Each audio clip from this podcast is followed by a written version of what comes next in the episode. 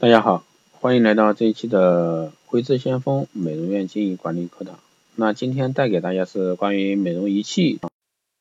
那现在美业呢，那光电医美呢是大行其道啊，特别是对生活美容带来影响是非常大的。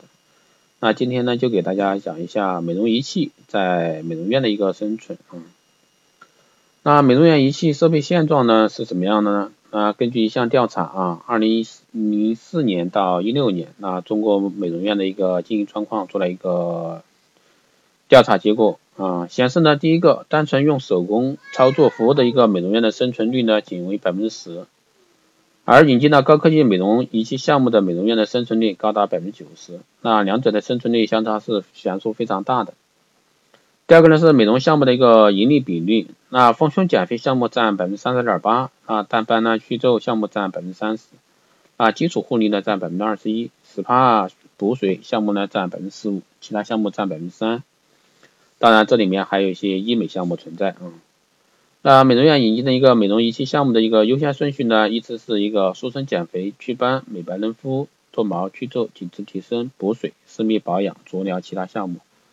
那美容院的那个改变经营状况的方式比例呢？引进高科技美容仪器占一个百分之四十多，四十二点六。那促销让利呢？增加成本百分之三十七点四。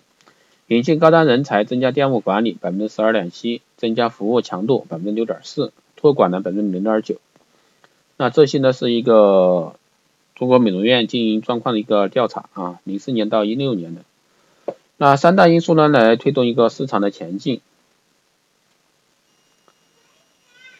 那目前呢，美容服务业产值呢也高达差不多一万多亿啊，一万多亿，那是二年二十年前的一个几百倍啊。啊，最近两年受做美容消费的人数呢是已达几亿次了。目前中国美容服务业直接就业的一个人数呢，差不多七百五十万，接近八百万。那美容院等机构总数呢是一百五十多万家，那这个就是一个广泛的啊。相对来说，每年都有新开的，都有一些关掉的。那最近五年的一个新开店数呢，总量百分之七十八。那专家预计呢，在未来五年内啊，中国美容消费还是将翻一番，每年将以百分之十五的速度在递增。这个是我们远远超出的啊。为什么这样说呢？因为最近两年大家也会发现，哎，传统的生活美容已经满足不了广大的一个消费人群了啊，基本上都在做一个什么光电医美这一块儿。这个我相信各位美容院的经营管理者也是注意得到的，所以说在这一块的冲击对美容院经营管理者来说是要去调整一下你的经营策略的。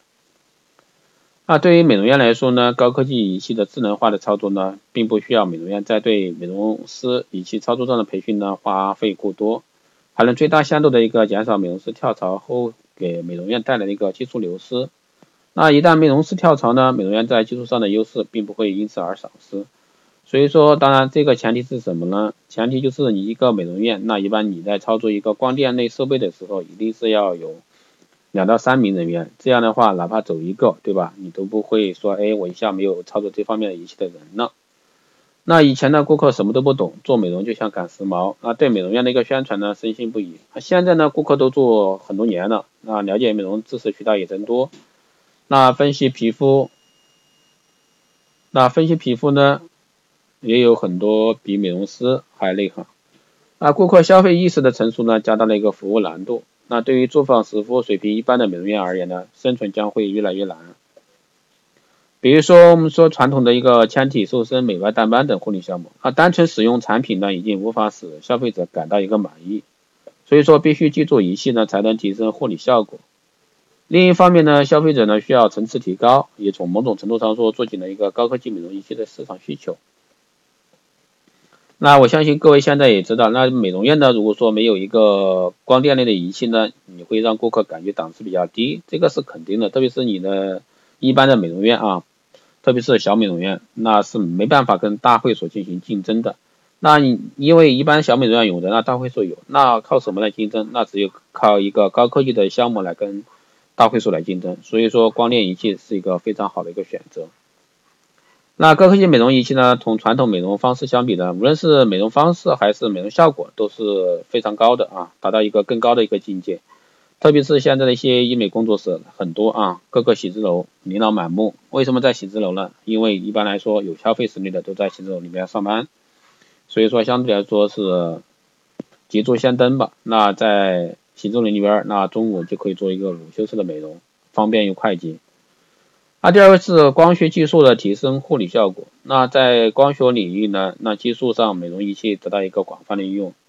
比如说，像从最早的一个光子到现在的一个 OPT 这个更新换代，对吧？包括射频技术，传统的一个射频到现在的一个热拉提，再比如说超声技术，对吧？像超声刀、超声超声波这一块，由超声波晋升到超声刀，再由一个私密超声刀，包括激光这一类的一些仪器，那都是在技术不断的更新，所以说对一个传统的美容护肤是一个很大的冲击。那现在呢，许多美容仪器的操作呢都已经智能化了啊，非常简单。那简化的一个操作仪器操作呢，也使美容师有更多的时间与顾客交流。那对增加了一个产品销售的呢，好处呢是显而易见的。那确实哈，未来的仪器会越来越智能化。那对仪器的操作呢越智能化，那培训费用这块也会降低。啊，对于一个美容经营管理者来说呢，也不用担心，哎，这个美容师流失了，我的仪器怎么操作？所以说这也是时代在进步，科技在进步啊。但是呢，现在很多国产的所谓的一些仪器呢，与国外的一个仪器对比呢，技术还是相差很远啊。主要是在配置技术上相差很远。那这个导致的一个原因就是什么呢？因为国内的一个市场美业呢，跟国外是不一样的。那国外的欧美发达国家呢，基本上都是没有美业的啊，都是一个医疗美容机构。所以说，相对来说，一般的普通消费者。那都是只有到医疗美容机、医疗机构啊去做一个消费的，那不像国内都是在生活美容就可以做消费了，所以说这也是两者非常大的差别。那第二个呢，就是一个投资角度的一个差别。那国内的生活美容的话，投资的话，可能在仪器方面，他不会说，哎，我一台仪器几十万去买，对吧？不可能做到这个方面。当然会有，但那是比较少的一些大型会所。那相对来说，更多的还是一些整形机构在做这一块儿。那对于生美市场来说的话，那基本上可能就进个几万块钱的仪器已经不得了。所以说相对来说，在一台仪器或者说多台，包括现在提出的一个光电全刻式的这个情况下的话，那一台仪器是满足不了一个市场竞争的。所以说，那肯定是多台光电仪器的设备的结合，再加一个医美。所以说这样的话才是未来美业的一个生存之道。那所以说你要想一个光电医美的全刻式弄下来。如果说是低成本去做的话，可能就配置的话，肯定确实没办法和国外的比。那如果说你全部按国外那一套进口的标准来做的话，那基本上你的成本就非常高，啊，可能是一般小店是承受不了的。所以说大家在这一块仪器的选择上，一定是结合自己的店面情况，啊，配合一个前瞻的一个市场营销，这样的话才能说，哎，你这个美容院相对来说经营来容易一些。那光学技术呢和医疗美容仪器呢是未来几年仪器技术发展的一个重要趋势啊，特别是这两年。那以前美容仪器的生产标准达不到医疗要求，那最近近几年的医疗美容呢都是推动了一个医疗美容仪器的技术发展啊。那硬件设备体现了美容院的一个经营特色。那在目前的一个中国大陆美容仪器市场呢，有很多并不具备实力的一个小型美容仪器生产厂商啊，生产出来的一个仪器呢多为小型多功能合一的仪器啊。这也是一个市场结果导致的啊，很多店呢，我不想投入那么高的钱，那就想买一台仪器，什么功能都有，啊，这是全中国大部分小型美容院的一个老板想法，对吧？投入最少，然后回报最高，所以说在上游厂家来说，他就会结合这个市场特点，去生产的一些全功能的多合多合一的一些仪器来去满足这个市场需求，那从而呢就会拉低一个仪器设备的一个寿命，第一个，第二个就是直接的效果。所以说，那仪器的话，还是特别是在国外啊，那国外的仪器基本上都是单一功能的。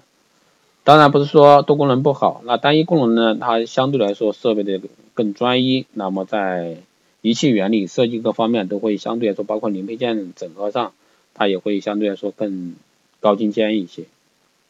那现在呢，很多美容院的一个经济实力呢还不够，那在考察仪器的时候呢，基本上都只考虑价格啊，特别是一些。前店后院的一种店啊，还有一些从日常的化妆品店转过来的一些小工作室转过来的，那在经济方面的话，可能他不会出那么多钱去考虑这个一个仪器哎多好多好，可能更多第一价格便宜，然后呢你给我保证仪器质量还要好，所以说这个是一个片面的一一厢情愿的一个想法啊。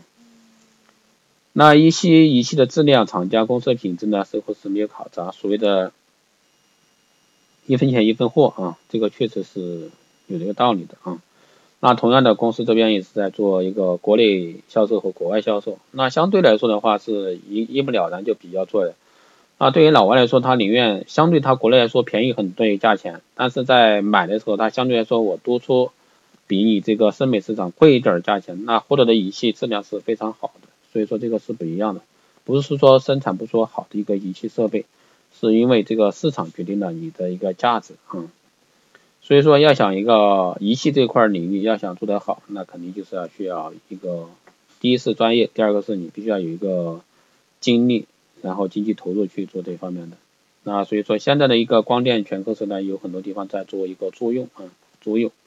所以说这一类的话就要结合你的店面情况。当然，租用这方面的话，它是没办法去长期生存的，所以说就会导致你们发现很多在做光电医美的一个合作。那合作的话，这个市场就更难了，对吧？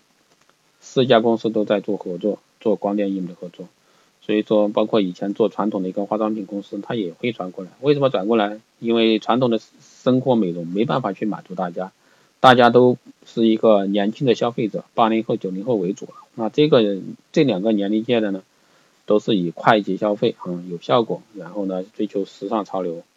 所以说，大家在美容院经营方面的话，一定是要重新审视的。那这就是这一期带给大家的关于光电美容仪器在美容院的一个生存之道啊，希望对大家有所帮助。有什么问题都可以在后台私信留言，也可以给我加微信啊，四幺八七七九三七零，四幺八七七九三七零，备注电台听众，这样的话可以快速通过。那如果说你想问问题的话，那请你在加的时候备注啊。好的，这一期节目就是这样，我们下期再见。